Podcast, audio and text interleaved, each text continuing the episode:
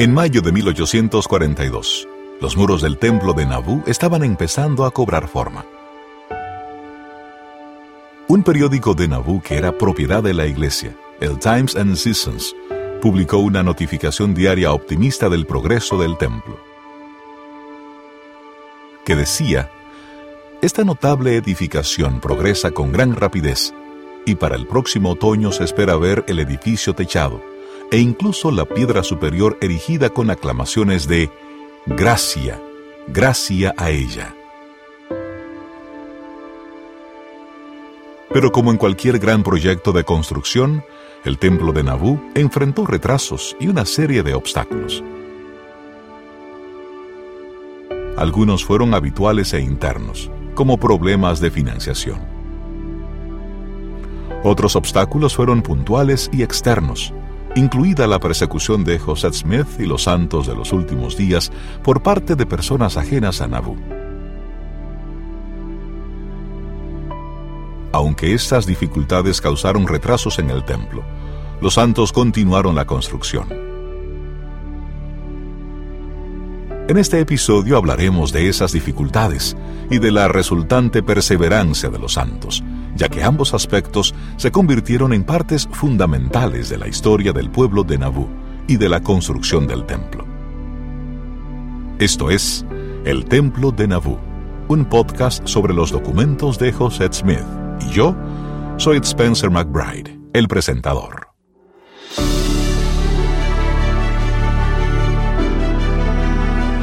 Episodio 4. Obstáculos.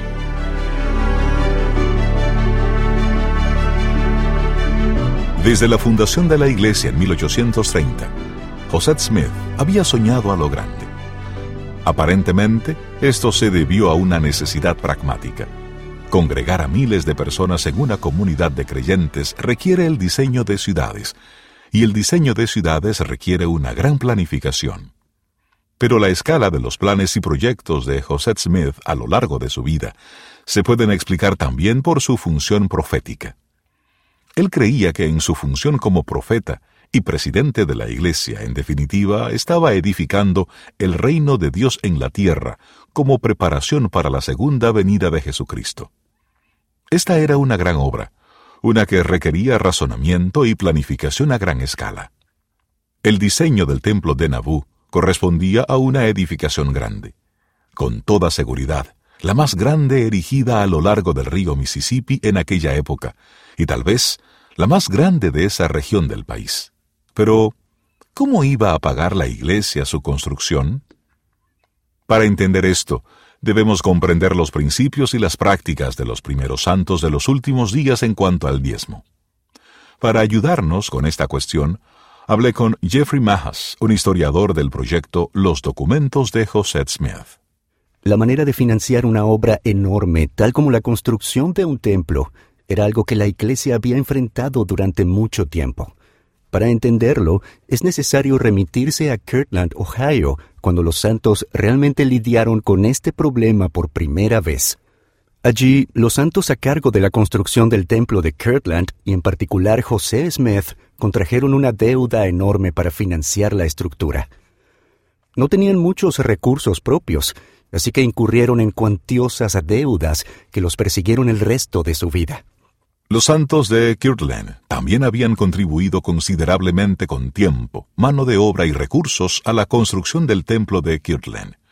Pero las deudas asociadas a ese proyecto de construcción influyeron en la manera en la que José y otros líderes de la iglesia asumieron la construcción del templo de Nabú.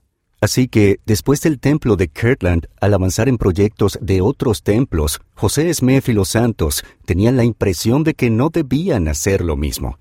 Y en efecto, en abril de 1838, cuando José comenzó a contemplar la construcción de un templo en Far West, Missouri, recibió una revelación del Señor en la que se le decía que no incurriera en deudas para construir el templo. Pero esto genera una pregunta. ¿Cómo iban a financiar los santos la construcción de una estructura monumental? ¿Cómo iban a hacerlo? No tenían mucho dinero, ni tenían muchos recursos. Pero un par de meses después, la respuesta llegó por revelación. el principio del diezmo. Pero como Jeffrey explica, el diezmo para los santos de los últimos días en las décadas de 1830 y 1840 representaba algo diferente de lo que tenemos hoy. El diezmo en 1838 era mucho más complicado de lo que pensamos ahora. Por cuanto podemos entender del funcionamiento de este principio, los santos habían recibido la instrucción de consagrar todo lo que tuvieran a los obispos de la iglesia y estos, a cambio, les darían una mayordomía, un terreno o propiedad proporcional a lo que pudieran trabajar. Los santos debían mejorar esa mayordomía. Se aplicó un interés aproximado del 6%. Esto representaba la ganancia o el incremento de su mayordomía, y se esperaba que entregaran el 10% del 6% de la donación original. Si suena complicado, es porque lo es. En tan solo uno o dos meses, muy poco tiempo, ese sistema de diezmos se vino abajo en Missouri e intentaron basarse en otros medios para que la iglesia y la construcción del templo siguieran adelante. Por supuesto. Esto es lo que sucedía en Missouri. Una vez que los santos comenzaron a establecerse en Illinois como refugiados religiosos, examinaron de nuevo su planteamiento del diezmo. Se remitieron a la revelación sobre el diezmo, pero esta vez decidieron que iban a intentar hacer algunos ajustes al sistema para que resultara un poco más manejable. En vez de consagrar a la iglesia todo lo que poseía, cada santo de los últimos días debía dar a la iglesia el 10% de todo lo que tuviera al comienzo de la construcción para financiar el edificio y luego cada año subsiguiente debía dar el 10% de su incremento pero la forma de pago también se diferenciaba considerablemente del diezmo actual en su mayor parte. El diezmo en Nauvoo era diferente en el sentido que usualmente se pagaban con bienes, a veces llamado diezmo en especie. Solía incluir ganado y artículos domésticos, a veces ropa y otras veces artículos de mayor valor como relojes, pistolas o rifles. Quien habla es Elizabeth King, otra historiadora del proyecto Los documentos de José Smith. Una de las cosas que se debe entender de Nauvoo es que tenían una economía con escaso dinero en efectivo. Esta no era una zona en la que hubiera una moneda corriente disponible o circulando en la comunidad, así que los intercambios constituían una gran característica de la comunidad local, y esto también se aplicaba al diezmo. A menudo no se contaba con dinero, que en aquellos tiempos consistía sobre todo en monedas de oro y plata y billetes. Lo que se tenía tal vez eran los productos de la huerta, el ganado que se criaba o tal vez algo hecho por uno mismo y que se podía entregar como diezmo. Nauvoo no era el único lugar desprovisto de efectivo. Todo el estado de Illinois experimentaba una escasez de dinero. Algo que es importante recordar es que, aparte de la relativa pobreza de los santos en general, el país seguía sufriendo el pánico financiero de 1837 y los efectos negativos de ese enorme pánico financiero aún seguían sacudiendo la nación durante la década de 1840. Por ejemplo, en Illinois, en 1842, desapareció el Banco Estatal de Illinois y con él la principal entidad financiera de aquel estado. Frente a esto, José Smith fue muy franco con sus acreedores y con otros agentes financieros que tenía, y lo reconoció diciendo, no tenemos dinero. No hay dinero en Nauvoo ni en Illinois. En los momentos más difíciles, José admite que sobreviven gracias a los intercambios. Y esto resulta muy evidente cuando estudiamos los registros financieros.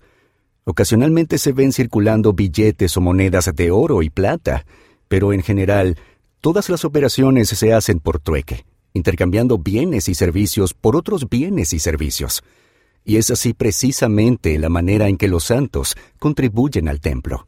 De hecho, un anuncio publicado por los editores del periódico de la Iglesia, el Times and Seasons, indicaba que los dos dólares de suscripción al periódico también podía pagarse con leña.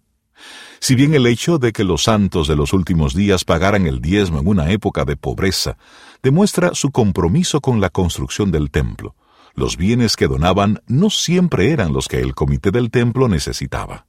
Los santos en su pobreza daban lo que podían, pero, por supuesto, donaban los artículos que representaban algún lujo del que se podían desprender más fácilmente. Por esta razón se recibían muchos objetos como relojes, armas y diversos artículos no esenciales. Esto se convirtió en un problema para el comité del templo, porque las personas se deshacían de esos artículos porque eran objetos de lujo y por lo tanto eran difíciles de intercambiar. Así que no se podía hacer mucho con ellos. Por esta razón, la oficina de diezmos administrada por el comité del templo comenzó a pedir encarecidamente a los santos de los últimos días que donaran algo que se pudiera usar de inmediato, y particularmente grano, animales y víveres que pudieran utilizar para pagar a sus trabajadores. Sabemos que a la gran mayoría de obreros que recibían una remuneración por trabajar en el templo se les pagaba con grano o con partes de una vaca o de un cerdo. Se les pagaba con las necesidades básicas que podían obtener para alimentar a una familia. De manera más jocosa, Elizabeth explica que el pago del diezmo en ganado solía presentar algunos problemas peculiares. En el verano de 1842 se publicó en uno de los periódicos locales The Wasp un anuncio del encargado de la oficina del fideicomiso. José Smith era el fideicomisario de la iglesia y como tal supervisaba todos los aspectos financieros, pero los delegaba en secretarios para que lo ayudaran. En este contexto, uno de los secretarios escribió en nombre de José solicitando que si alguien había visto la vaca donada por el doctor Knight, la devolviera a la oficina de diezmos porque se había escapado.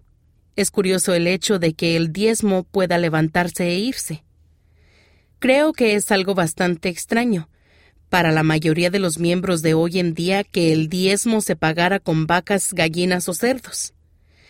Aparentemente en el verano de 1842 hubo un defecto en la cerca del corral y frecuentemente se perdieron diezmos, bien porque se los robaban, bien porque simplemente se escaparon.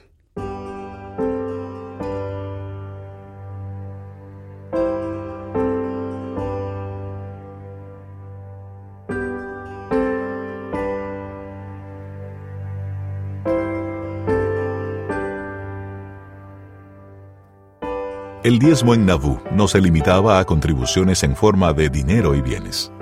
En la década de 1840, los líderes de la iglesia también recurrieron a lo que llamaron diezmo en mano de obra. En febrero de 1841, muchos hombres de Nauvoo habían comenzado a donar su tiempo en vez de sus bienes. Así que el diezmo en mano de obra es la evolución de la donación de trabajo en el templo en vez de pagar con dinero o bienes. Parece que con el paso del tiempo esta práctica se normalizó y se convirtió más bien en una especie de requisito. Así que el registrador del templo asignó el valor fijo de 31 dólares anuales a esa mano de obra. Con el tiempo se esperaba que los santos de los últimos días en Nauvoo pagaran sus diezmos con mano de obra, así como con bienes. Los hombres trabajaban en el templo uno de cada diez días, es decir, un diezmo de su trabajo. Muchos de los miembros que vivían demasiado lejos de Nabú como para trabajar en el templo estaban deseando contribuir como pudieran. A menudo, los misioneros enviaban o llevaban donaciones de miembros de la Iglesia de los Estados Unidos, Canadá y Gran Bretaña. En junio de 1842, Erastus Snow, quien era un misionero en la región de Salem y Boston, en Massachusetts, envió donaciones a la iglesia en Nauvoo y en su carta escribió los santos de Salem son casi todos mecánicos. Son tiempos muy tranquilos, y es imposible que la clase trabajadora pueda aportar dinero, pero si pudieran ir a trabajar en el templo o donar aquellas cosas que reciben por su trabajo, lo harían gustosamente. De todos modos, como todo ayuda, por poco que sea, envío lo poco que tengo, y se ha prometido enviar considerablemente más en el futuro, cuando se recoja. Entre las donaciones mencionadas en la carta del hermano Snow había seis cucharas de plata donadas por una mujer llamada Clara Huminston. Ella no tenía mucho dinero, pero ofreció lo que tenía. Su donación se valoró en tres dólares. Se puede ver en el entusiasmo por donar lo que pudieran, aunque fuera tan solo unas cucharas de plata. El pago del diezmo, tanto en dinero y bienes como en mano de obra, era administrado por el comité del templo. El comité no solo administraba las donaciones recibidas, sino también cómo se utilizaban para hacer avanzar el trabajo del templo. Los bienes donados al templo podían destinarse, en algunos casos, directamente a alimentar o vestir a los trabajadores. Los registros que tenemos indican que a menudo se sacrificaban animales y luego la carne se podía dividir entre los trabajadores del templo. Por supuesto, también se donaban objetos de lujo, como relojes o tal vez ropa de mejor calidad, que se podían vender para obtener beneficios que luego se usaban para comprar materiales de construcción o para cubrir otras necesidades del templo. La administración del diezmo era muy importante para la construcción y las entradas y salidas de las donaciones tenían un efecto inmediato en el progreso del templo. Los esfuerzos de construcción del templo dependían mucho de esto y de los recursos que se podían obtener de esta manera. ¿Hay piedra adecuada? ¿Hay madera adecuada? ¿Hay suficientes trabajadores? y así en muchas ocasiones era un proceso que se iniciaba y se detenía, en vez de la obra continua que creó José Smith y otros líderes de la Iglesia que deseaban que fuera. Algunas veces el clima interfería y otras veces no había medios para continuar con el trabajo. Y sabemos que hubo largos retrasos, hubo pausas. En nuestra conversación, Elizabeth compartió muchos relatos de santos de los últimos días que se sacrificaron inmensamente para ayudar a construir el templo. Uno de ellos es particularmente emotivo. Tal vez la historia más conmovedora con la que me he encontrado en mi investigación es la de Hannah Tinkham, quien dio hasta el último centavo al momento de su muerte para la construcción del templo. En el verano de 1844, Hannah viajó con un grupo de santos hacia Nauvoo. Era una mujer de 47 años que venía de Nueva York, tal vez tejedora de oficio, y durante el viaje a Nauvoo cayó enferma, posiblemente con malaria, y fue poniéndose cada vez peor. Llegaron a Nauvoo, y dos semanas más tarde, Hannah falleció en la casa de una viuda, Sally Murdoch. En el libro de la ley del Señor, que da cuenta de este relato, se dice que Hannah falleció firme en la fe y que a menudo expresaba su gozo porque se permitiera sepultar su cuerpo con los santos en este lugar. Era tan ferviente su deseo de congregarse en Nauvoo que se alegraba de ser sepultada allí. Normalmente, una historia como la de Hannah no se incluiría en las entradas correspondientes al registro de diezmo.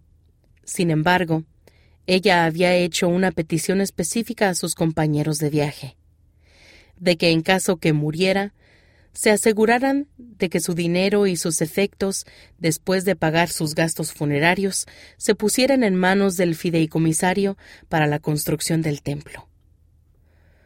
Sus deseos se cumplieron, y todas sus posesiones se entregaron al comité responsable de la construcción del templo de Nauvoo. El escribiente Willard Richards registró diligentemente cada uno de los objetos que pertenecía a Hannah y su valor en el libro de la ley del Señor, y precisó que sus posesiones se registraran como una consagración y donación para el propósito previsto. Sus posesiones, que incluían una variedad de prendas de vestir, artículos del hogar y herramientas para tejer, así como un caballo, fueron valoradas en 159 dólares, y además de 145 dólares en monedas de plata y oro, por un valor total de 304 dólares. Era una suma considerable para la época, y no solo representaba todo lo que Hannah podría ofrecer al Señor y a sus hermanos de la Iglesia materialmente, sino que también representaba su testimonio y compromiso con el Evangelio restaurado. Poseía lo suficiente y lo dio todo. La gente podría pensar que un libro de contabilidad de los diezmos no es una fuente histórica particularmente apasionante. Pero la historia de Hannah se ha conservado gracias a los registros de donaciones para el templo de Nauvoo. Únicamente gracias a este registro, su compromiso con el templo y la restauración del Evangelio se ha preservado para los historiadores. Sin este registro, gran parte de la historia de Hannah se habría perdido.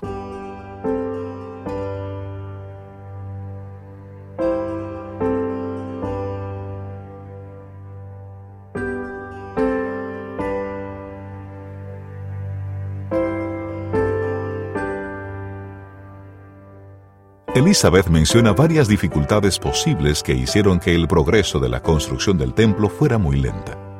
Por supuesto, algunos obstáculos impidieron la construcción más que otros. Y al parecer, el año 1842 estuvo colmado de esas dificultades. Jeffrey Majas lo explica. Uno de los años más duros en Naboo fue 1842. A comienzos del año se revelaron al público las vilezas de John C. Bennett en la ciudad y todos los delitos que había estado cometiendo. Tuvieron lugar su excomunión y su destitución como alcalde, y se produjo una especie de guerra pública en la que se atacaba la figura de Bennett en los periódicos de José y de los Santos, y Bennett respondía a su vez en el Sangamo Journal y otros periódicos, atacando a José Smith y a los Santos. En medio de todo esto, Lairburn Boggs, exgobernador de Missouri, recibió un disparo por parte de un atacante desconocido. Los santos de Nauvoo y Boggs, el hombre que había ordenado su expulsión de Missouri bajo la amenaza de exterminio autorizada por el Estado, no se soportaban. Así que cuando llegó a Nauvoo la noticia de que Boggs había sido asesinado, no hubo luto en la ciudad. Sin embargo, aquella noticia resultó ser prematura. Vox había recibido un disparo por parte de un atacante desconocido, pero el exgobernador sobrevivió. Y entonces comenzaron los rumores. Uno de los hombres que comenzó los rumores fue John C. Bennett, quien, después de haber sido excomulgado por inmoralidad ese mismo año, se había dedicado a oponerse a José Smith y la Iglesia. John C. Bennett y otras personas afirmaban que José había ordenado el asesinato de Box. El mismo Box creyó esos rumores e hizo una declaración jurada en la que declaraba que José Smith fue cómplice e instigador de aquel intento de asesinato. El gobernador de Missouri pidió al gobernador de Illinois que arrestara a José Smith. Missouri ya había intentado pedir la extradición de José Smith. En 1840, los funcionarios de Missouri habían vuelto a presentar cargos en contra de José Smith, que habían sido desestimados previamente por el Tribunal Estatal, y pidieron a Illinois que extraditara a José a Missouri y que lo enviara a comparecer de nuevo en un juicio. ¿Qué relación tiene esto con la construcción del templo de Nauvoo? Todo este tumulto en la vida de José Smith y de los santos dio como resultado el lento progreso de la construcción del edificio sagrado. Con esta guerra pública de acusaciones entre Bennett y José y con la amenaza de extradición, muchos de los santos estaban desanimados. Comenzaban a no estar seguros de si la iglesia se recuperaría de esa época tan oscura. Así vemos en los registros que hubo una disminución en el diezmo que los santos entregaban y vemos que el comité del templo comenzó a rogarles que no los abandonaran. Sabían que las cosas eran difíciles en aquel momento, pero les prometían que conseguirían resistir esos días.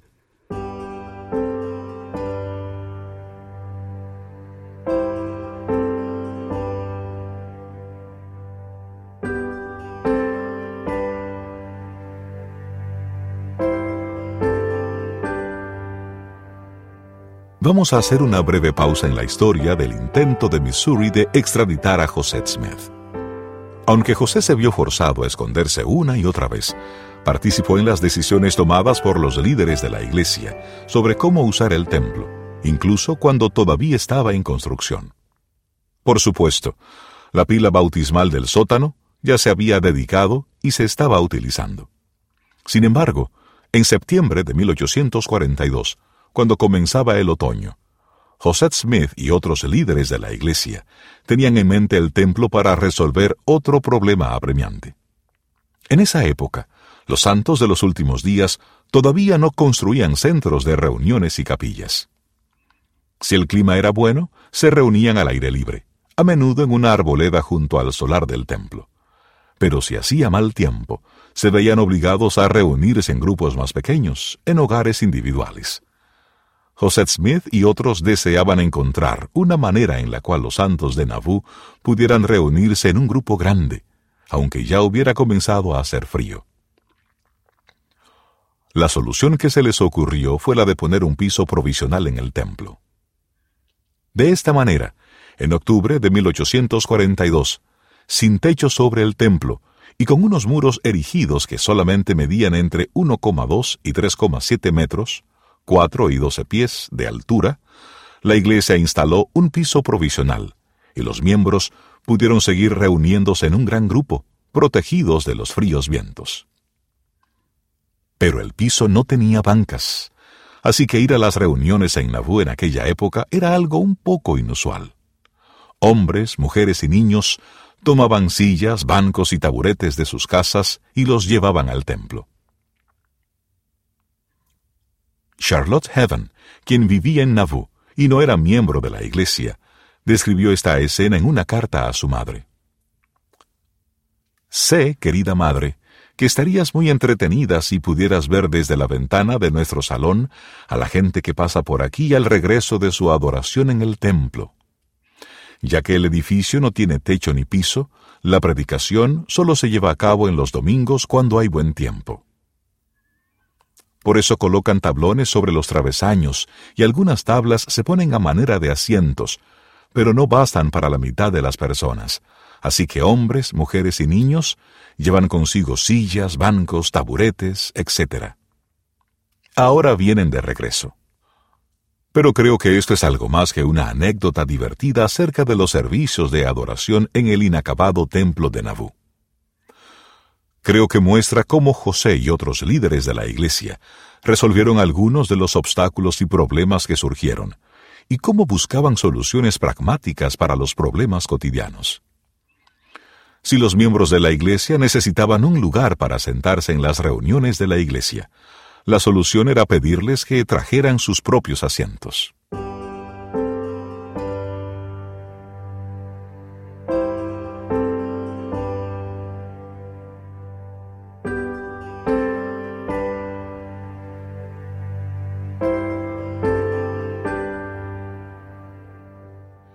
Ahora regresemos al segundo intento de Missouri de extraditar a José Smith.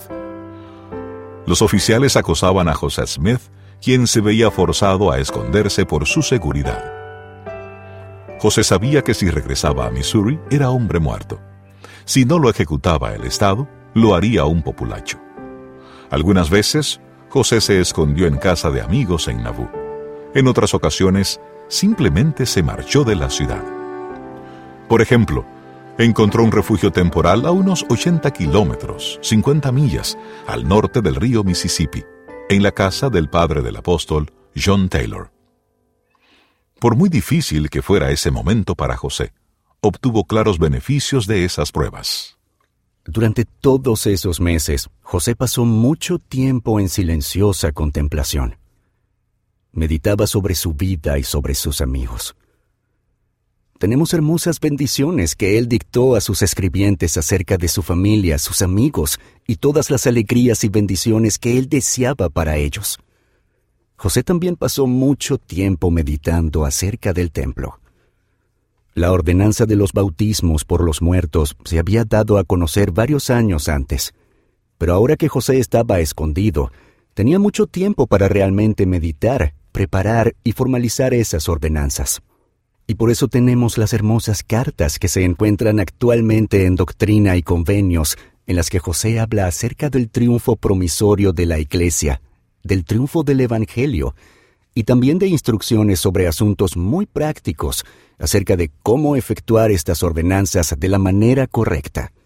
¿Recuerdan en el episodio 3, cuando hablamos acerca de la evolución de los bautismos por los muertos, y particularmente sobre el registro de los bautismos? Esas fueron las circunstancias en las que dichas instrucciones se dieron. Y en esas circunstancias, José instó a los santos a tener más valor y optimismo. Les escribió, Hermanos, ¿no hemos de seguir adelante en una causa tan grande? Avanzad en vez de retroceder. Valor hermanos, e id adelante, adelante a la victoria regocíjense vuestros corazones y llenaos de alegría. José era optimista y creía que, si él y sus hermanos miembros de la Iglesia permanecían fieles y leales a su causa, aquellas pruebas se resolverían con la ayuda de Dios. Posteriormente, a finales de 1842 y comienzos de 1843, José Smith se vio aliviado de los intentos de Missouri de extraditarlo. Después de varios meses, José pudo obtener asesoramiento legal por parte de Justin Butterfield, un importante abogado de Chicago, quien después de hablar con el gobernador Ford y otras personas de Springfield, Illinois, le indicó a José que podía comparecer ante una audiencia justa en la capital del estado si se sometía al arresto. José se entregó a uno de sus amigos para que lo arrestara y fue llevado a Springfield, donde compareció en audiencia ante el juez federal Nathaniel Pope, quien destrozó por completo la declaración jurada de Lilburn Box que había puesto en marcha el intento de extradición. Afirmó que era una farsa, que no había ningún fundamento jurídico para lo que trataban de decir o hacer y que no se habían presentado pruebas, que no había nada. Pope retiró los cargos contra José, que quedó libre. Este fue tal vez uno de los momentos más celebrados de la vida de José en aquella época. Se compusieron canciones y se celebraron fiestas. En la mente de José y de los santos de los últimos días, fue una reivindicación de todo lo que habían sufrido durante los últimos años. Es difícil exagerar la infusión de esperanza que sintieron con la victoria legal de Joseph. Un fuerte sentido de optimismo emana de los documentos que se conservan de aquel momento. Uno de los secretarios de José, Willard Richards, escribió, El presidente Smith y toda la iglesia jamás han tenido una perspectiva tan buena frente a ellos como en este momento.